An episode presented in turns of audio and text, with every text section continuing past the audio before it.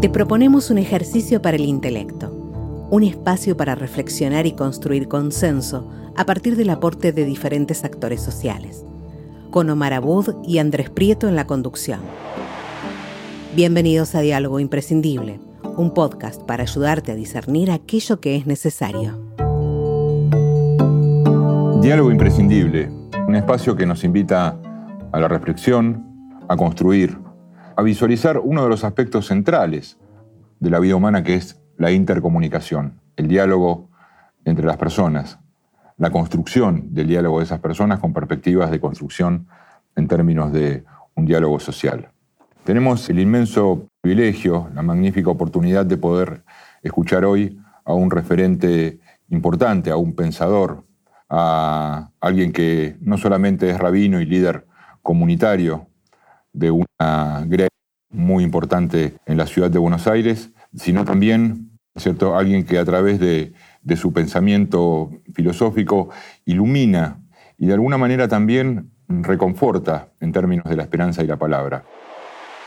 El rabino Daniel Goldman es abogado, es copresidente del Instituto de Diálogo Interreligioso, es profesor de la Universidad de San Martín, también es egresado de la Universidad Hebrea de Jerusalén, también es un directo amigo. Daniel, de los problemas que existen hoy en la sociedad, de aquellos que tienen que ver con, nuestro día a día, ¿cuál considerás vos que es el más apremiante, el más acuciante y aquel que en, orden tenemos que intentar resolver primero? Bueno, muchas gracias y en primer lugar, eh, querido, querido Omar, yo pondero nuestra amistad, nuestro cariño, ¿sí? Sos uno de mis hermanos. Y uno va eligiendo hermanos en la vida y va conformando su propia familia. Vos sos una referencia en, mi vida y en mi vida familiar. ¿sí? Mis hijas te dicen tío. Sí, es verdad, es verdad, muy grato, es, es, honorable. Sí, y paralelamente a eso, ¿sí? bueno, yo te diría, pusiste la vara un poco alta, no, no soy todo eso de lo que, lo que dijiste, pero, eso, pero, pero bueno, voy a tratar, administrativamente voy demostrable. a tratar de mentir lo máximo posible para que no se note. No, pero bueno, pero la, mirada y el, y el profundo el profundo cariño que hay por este país en, eh, tu persona y, en Betel, eh, en la, comunidad que, dirigiste, que fundó el Rabino Meyer. Me invita, Daniel, a preguntarte de, los problemas que tenemos hoy, ¿cierto? ¿cuáles consideras que son los más urgentes? Aquellos que tienen que ver con una, eh, con una emergencia de resolución en la inmediatez y quizás un poquitito en el mediano plazo. Sí, yo diría que en primer lugar tiene que ver con el hecho de poder eh, superar esta, esta, pandemia. Me parece un, tema primordial. Y paralelamente todo lo que conllevó, todo lo que conlleva esta, esta situación, ¿no? Cierto desarraigo social, problema económico. Y por otro lado, un, lugar en donde eh, ciertos factores controlan lo que tenemos que pensar y decir, es decir, nos condicionan. me parece que en una sociedad pluralista debemos volver a retomar esa posibilidad de, reflexionar sin que otros reflexionen por nosotros. Y eso hace al ámbito de la libertad y del pluralismo. Bien, o sea, hay, hay como, como una digestión, o, o, por lo menos una opinión que ya está digerida, transmitida y hay una invitación a acompañarla. Eh, y que además eh, en esa dirección, en esa dirección, nos coloca en eh, función de bandos en donde uno tiene que optar por una cosa o por la otra. Esa tendencia establece una, enemistad que en realidad no, no responde a algo, responde a intereses diferentes, supongo, que aquellos que las personas que interactuamos en la sociedad ¿sí? no tenemos. Eh, y, desde ahí me parece que hay que eh, volver a recapturar ese sentido de, armonía. Y yo pienso lo siguiente, ¿no? que tenemos que... Eh, hay, un, pensador, Roberto Espósito, que él habla de comunidad no como común unidad, sino como munus. Munus quiere decir debate. Es necesario un debate en la sociedad. ¿Sí? Y es necesario que uno ponga todo el apasionamiento. Ahora, cuando uno ve que ese apasionamiento pierde los rasgos de civilidad, cuando ese apasionamiento pierde el, sentido del respeto mutuo, eh, del acompañamiento, del el cobijo, etcétera, etcétera, de no ver al otro ¿sí? como parte de uno, sino como un enemigo, eh, eso es eh, absolutamente nocivo, eso destruye.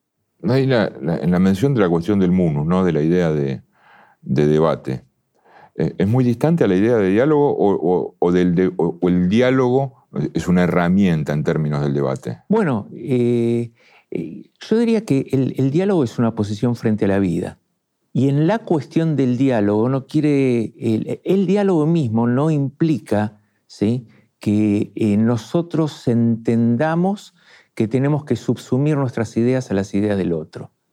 Diálogo es una experiencia a través de la cual, sin duda alguna, uno sale diferente a cómo entró, en donde uno tiene que abrir el alma, abrir el pensamiento, abrir el intelecto, abrir el espíritu, ¿sí? Como para comprender que lo que el otro está diciendo, que lo que el otro está opinando, que lo que el otro está sosteniendo, ¿sí? Puede ser parte de mi propia vida y en qué lugar estoy dispuesto a cambiar mi propia vida y no quedarme ¿sí? en, eh, en un espacio, en una trinchera, eh, defendiéndome sin una relación de sentido. Es muy interesante lo que decís, una posición ante la vida. Pero entre nosotros, ¿no es cierto? Entre, eh, entre nuestros hermanos, en la República Argentina, entre nuestro pueblo. ¿Es un ejercicio real esta cuestión del diálogo o, es un enunciado de corrección política de los que conducen? Bueno, mira, yo te voy a contar de mi experiencia, que es algo que, compartimos permanentemente con vos y con Guillermo Marcó, y en eh, donde yo insisto, mi lugar de diálogo, mi convivencia de diálogo, me permitió descubrir en mí mismo ¿sí? los aspectos cristianos y musulmanes que hay en mi vida. Y eso reconfirma mi ser judío. ¿sí? Y desde ahí me parece que hay que comprender esa, esa, esa figura del diálogo. Por supuesto, por supuesto que hay muchos ámbitos ¿sí? que tienen un interés específico en mostrar el diálogo como si fuese un objeto de consumo. Pero en nuestro caso, ¿sí? tanto en tu caso como en el caso de, Guillermo, no son posiciones institucionales, son realidades que hacen a nuestra existencia. ¿sí? Nosotros no podemos decir que somos los mismos antes de habernos conocido que ahora. Y justamente esa cuestión de el reconocimiento mutuo y incorporar parte del espíritu del otro en mi propio espíritu, nos hizo refinar, ¿sí? nos hizo refinar eh, el, alma. Y, bueno, eh, hay otros sectores que simplemente entendiendo que tienen que parapetarse en lugares de poder, no lo permiten. Ahí voy. Entonces, como dice también el Papa Francisco, el todo es superior a las partes, en ese sentido hay partes acá que en el hecho de parapetarse en un lugar de poder se sienten o profesan eh, el antidiálogo o de alguna manera una superioridad en referencia del todo? Sí, bueno, tu, vínculo, el vínculo de Guillermo y humildemente el, mío en, relación al querido Papa Francisco ha sido el que nos marcó el, rumbo en esta, en esta cuestión de diálogo. Y de él también aprendimos algo que por ahí no lo expresó en estos términos, pero yo diría la diferencia de poder como sustantivo y de poder como verbo. ¿sí? Poder como verbo implica una situación en donde yo puedo manifestar, ir modificando aquellos aspectos ¿sí? de la vida social y de la vida personal que son necesarios de, de cambiar. Ahora, cuando el poder se transforma en sustantivo, siempre es nocivo. ¿sí? porque es eh, una forma de detentar ¿sí? Eh, ideas como si fuesen cosas, como si fuesen objetos. Y ahí es donde se transforma en peligroso. Correcto, buena apreciación. El poder como sustantivo. Y, como sustantivo genera también un, deseo y las manifestaciones de poder, hoy por hoy en el mundo moderno, en, esta cuestión de la comunicación, de, la presentación, creo que han superado todo lo imaginable si las pensásemos o las viésemos desde 20 años atrás. O sea, la, idea de la manifestación eh, en red social, el continuo, no, no, es bombardeo, pero sí la presentación de, información a cada paso que, que das en tu vida y, por diferentes canales, ¿no? Y, a veces una la información, el otro, el otro día leía algo, así, hacía mucho tiempo que no, que no miraba un poco a, a Sor Juana Inés, ¿no? Y, hablaba de la, de la sal en términos de que dañaba su falta y su sobra. Ella se refería a la cuestión del amor específicamente. En, la cuestión de, de, la información, el exceso de información, muchas veces contradictoria, y, aportando también en este segmento, a ver, Dani, alguna mirada sobre el tema de, las redes sociales y, de los medios. Este, ¿Este, exceso termina siendo nocivo? Mira, hay, un espacio donde a mí me gusta esta idea de eh, homogeneizar la posibilidad de expresarse y homogeneizar la, información. A mí no me gusta hablarle de democratización, porque la, democracia es un sistema, ¿sí? Y esto no es un sistema, Es la posibilidad de que toda la gente pueda, pueda decir expresarse. Ahora, cuando eso tiene nada más que un carácter de agresión, cuando eso tiene un carácter eh, de molestia al otro sin sentido, cuando eh, ese tipo de expresiones solo conllevan a ese poder como objeto, ¿sí? Eh, es ahí donde no, no, está bueno. Yo lo veo mucho en esto. Eh, a ver, trato de no participar justamente en estos debates que se presentan alrededor de las... Sí, de los, no, no tengo Twitter, no tengo Facebook, porque más de una vez he visto ¿sí? el nivel de, de belicosidad que, que se transmite ahí y que en definitiva eh, va transformando al, ser humano ¿sí? En un eh, individuo que queda en, ese, en, ese, lugar castrense de la pelea. ¿sí? Y me parece que la civilidad, ¿sí? y insisto nuevamente en este, en este concepto, la civilidad quiere decir otra cosa. ¿sí? Me encantaría seguir preguntándote y seguir eh, explorando esta cuestión de la conducta social de la, de las redes, de las redes como necesidad, de, las redes, siempre hablando de las redes sociales, ¿no? Casi como, como un objeto de culto. ¿No es cierto? Yo conozco, bueno, todos conocemos un, montón de gente que lo próximo que hace después de abrir los ojos es, ir a ver cómo, están sus resultados, cómo están sus likes, cuántos mensajes recibió. Pero, pero quería volver a algo donde empezaste, ¿no? cuando, cuando empezamos a hablar de los problemas que nos atraviesan, tu primera mención fue la, la, cuestión de la pandemia, ¿sí? La cuestión de, de un mundo que, que, de pronto se vio azotado, si se quiere, impotente, vulnerable, a pesar de los buenos resultados que se obtuvieron en, en algunas áreas, delante de algo que ha existido siempre, que es una, una enfermedad con una variable particular, ¿no es cierto?, con, múltiples teorías que tienen que ver desde el cambio natural hasta hipótesis de, conspiración. Y esto genera una cantidad de, cambios, ¿no?, de diversas índoles sociales. ¿Lo peor ya pasó, Daniel? Mira, el otro día participamos conjuntamente con, con, vos, Omar, y con, Guillermo Marcó en una, una, mesa en donde alguien hizo una pregunta acerca de la idea del progreso. Correcto. Eh, en donde eh, se denotaba ¿sí? la concepción de progreso como algo absolutamente positivo. ¿sí? Es decir, hablar de progreso es hablar de algo positivo. Y lo que insistíamos, eh, tanto vos como, Guillermo, era que el progreso tiene que estar, o, por lo menos el concepto de progreso tiene que estar colocado en un contexto determinado.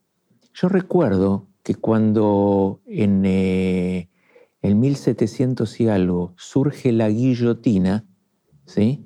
los diarios expresan eh, en ese momento eh, la opinión de que la guillotina era un progreso, ¿sí? porque se podía hacer eh, una, se podía producir una muerte que no duela y que sea rápida y que inclusive sea higiénica.